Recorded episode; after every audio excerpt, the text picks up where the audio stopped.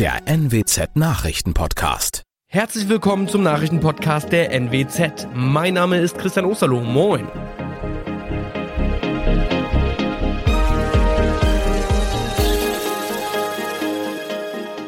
Und das sind die Themen des Tages. Oldenburger Familienvater sammelt Kinderpornografie und wird verurteilt. Alte Mühle in Norddeich soll abgerissen werden. Und neue Supermärkte für Oldenburg-Eversten in Planung. Ein fünffacher Familienvater wurde am Mittwoch vom Oldenburger Amtsgericht zu 20 Jahren Haft auf Bewährung verurteilt. Bei dem 43-Jährigen fand die Polizei tausende Dateien mit kinderpornografischem Material. Das Nationale Zentrum für vermisste und ausgebeutete Kinder durchforscht weltweit das Internet, um Straftäter dingfest zu machen. So wurden sie auch auf den Oldenburger aufmerksam und meldeten ihn beim Bundeskriminalamt. Der Angeklagte behauptet aus Langeweile gehandelt zu haben. Eigentlich sei er auf der Suche nach Erwachsenenpornografie gewesen und nur aus Versehen auf Seiten mit Kinderpornografie gelandet. Ein Stück Norder Kulturgeschichte geht schon bald unwiederbringlich verloren. Die alte Mühle in Norddeich, ehemals eine beliebte Diskothek, soll abgerissen werden. Der Leiter des Fachdienstes Stadtplanung und Bauaufsicht, Mirko Vento, sprach gegenüber der NWZ davon, dass der momentane Eigentümer versucht habe, eine Nutzung hinzukriegen. Doch das sei bis dato erfolglos verlaufen. Nun habe sich der Eigentümer entschieden, die Mühle abzureißen. Immer wieder wurden denkmalschutzrechtliche Bedenken geäußert. Die Stadt bestätigt nun, dass das Objekt unter keinem Denkmalschutz steht und somit auch abgerissen abgerissen werden kann. Der Supermarkt von Aktiv und Irma an der Hauptstraße in Eversten ist weitgehend geplant. Bald soll die öffentliche Auslegung folgen. Danach sind Satzungsbeschluss und Baugenehmigung nötig. Das Unternehmen habe bereits die nötigen Schall-, Verkehrs-, Lärm- und Umweltgutachten. Expansionsleiter Jochen Rehling hofft auf einen Satzungsbeschluss spätestens im Herbst. Entstehen soll ein markthallenartiger zwei- bis dreigeschossiger Gebäudekomplex. Abgerissen werden dafür das Haus, in dem sich noch die Stadtbäckerei befindet, sowie die Verkaufsräume und Werkstatt des ehemaligen Autohauses inklusive des mehrgeschossigen Wohnhauses. Das waren unsere Nachrichten aus der Region. Weitere aktuelle News aus dem Nordwesten finden Sie wie immer auf NWZ Online. Und Aktuelles aus Deutschland und der Welt hören Sie jetzt von unseren Kollegen aus Berlin. Vielen Dank und einen schönen guten Morgen. Ich bin Nicole Markwald und das sind heute unsere Themen aus Deutschland und der Welt weitere Militärhilfe für die Ukraine aus der EU und den USA. Nach Schüssen in der New Yorker U-Bahn Verdächtiger gefasst. Und Flugreisen werden teurer. Angesichts einer erwarteten Großoffensive Russlands im Osten der Ukraine stellen die USA und die EU mehr Geld für Waffenlieferungen an Kiew bereit. Die EU hatte angekündigt, sie werde weitere 500 Millionen Euro zur Verfügung stellen. Anschließend zogen die USA nach. Sie wollen weitere Militärhilfe im Wert von bis zu 800 Millionen Dollar leisten. Darunter auch Artillerie, gepanzerte Fahrzeuge und Hubschrauber. US-Präsident Joe Biden erklärte am Mittwoch nach einem Gespräch mit dem ukrainischen Präsidenten Volodymyr Zelensky, die Regierung in Washington werde die Ukraine auch weiter mit den Fähigkeiten ausstatten, sich zu verteidigen. In Deutschland reißt unterdessen die Kritik an dem Nein Kiews zu einem Besuch von Bundespräsident Steinmeier in der Ukraine nicht ab. Der Bundespräsident ist Deutschland und deswegen ist seine Ausladung durch Präsident Zelensky eine Ausladung Deutschlands, sagte Vizekanzler Robert Habeck den Zeitungen der Funke Mediengruppe. Habeck weiter, ich muss es leider so sagen, die ukrainische Seite hat einen diplomatischen Fehler gemacht. Clemens Kurt berichtet. Inzwischen ist die Verwirrung perfekt. Am Abend erklärte der ukrainische Präsident Zelensky, man habe keine offizielle Anfrage vom Bundespräsidenten zu einem Besuch erhalten. Steinmeier wollte zusammen mit den Präsidenten Polens und der baltischen Staaten nach Kiew reisen. Steinmeier holte sich eine Abfuhr. Trotz des Eklats, Deutschland sieht sich weiter an der Seite der Ukraine. Die fordert schwere Waffen. Doch Kanzler Scholz hält sich mit einer klaren Ansage zurück. Beim Thema Waffenlieferung hat sich die Bundesregierung selbst selbst strikte Geheimhaltung auferlegt. Nach dem Vorfall mit Schüssen und zahlreichen Verletzten in der New Yorker U-Bahn hat die Polizei einen Verdächtigen festgenommen. Der Mann sei in New York gefasst worden, teilte Bürgermeister Eric Adams bei einer Pressekonferenz mit. Tina Eck berichtet aus den USA, wie kam es denn zu dieser schnellen Festnahme des Täters? Ja, da hat die Polizei schnell gearbeitet und alle verfügbaren Mittel eingesetzt, wie der Hauptkommissar James Essig beschrieb. This case was quickly solved using technology.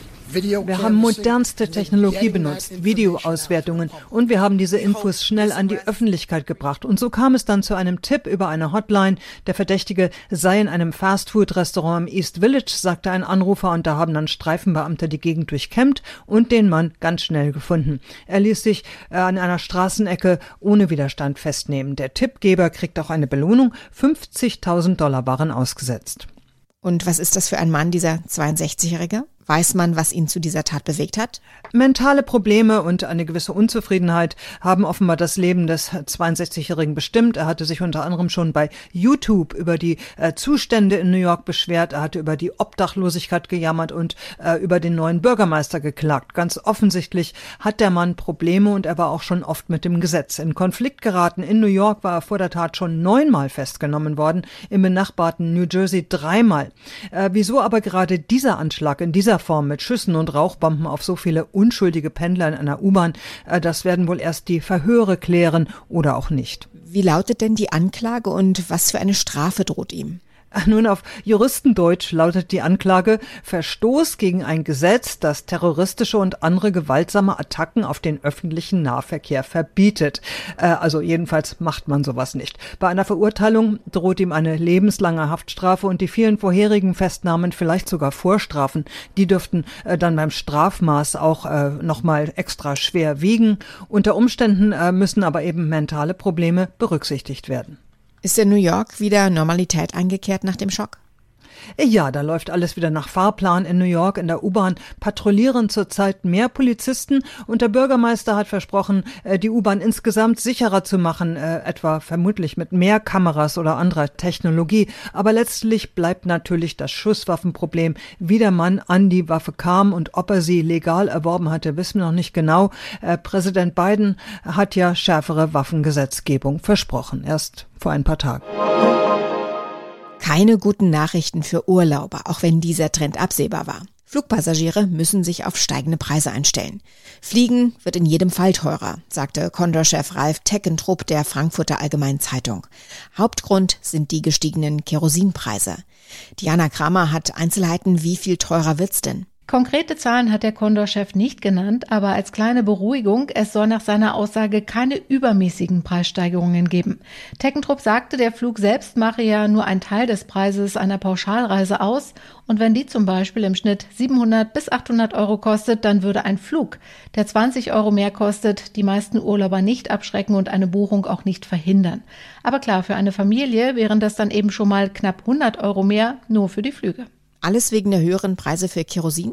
Das ist ganz sicher der Hauptgrund. Wir alle merken das ja an den Tankstellen, wie teuer Kraftstoff geworden ist. Wir jubeln ja inzwischen schon, wenn der Sprit mal knapp unter zwei Euro kostet.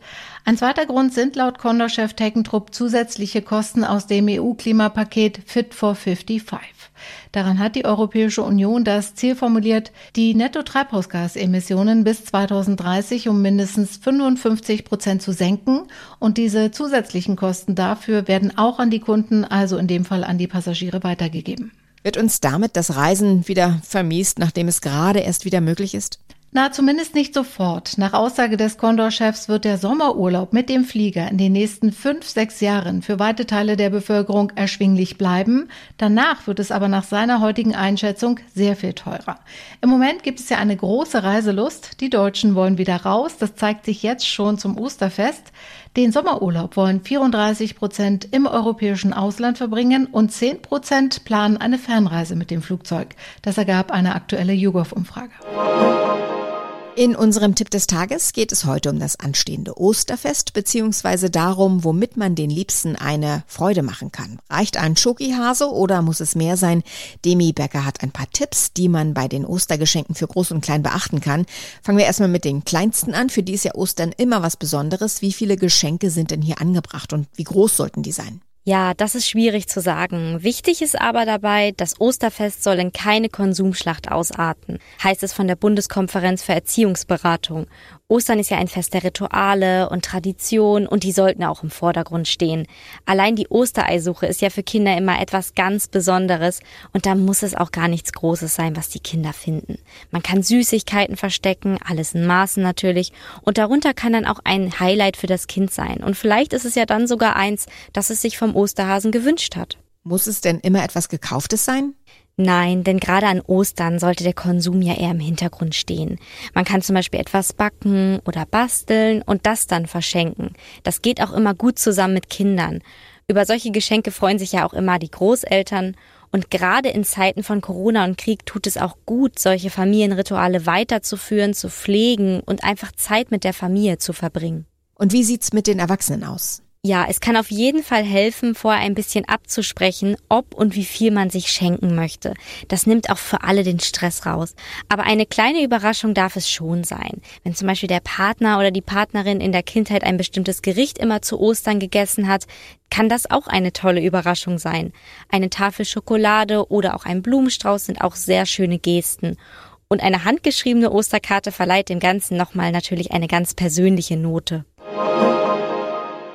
Sie beschützen den Papst, aber ihre Dusche funktioniert nicht richtig. Das ist nur ein Problem, mit dem die Mitglieder der Schweizer Garde in ihrer maroden Kaserne im Vatikan zu kämpfen haben. Eine Renovierung ist geplant, aber es gibt Streit ums Geld. Denn dafür ist auch Steuergeld aus der Schweiz eingeplant.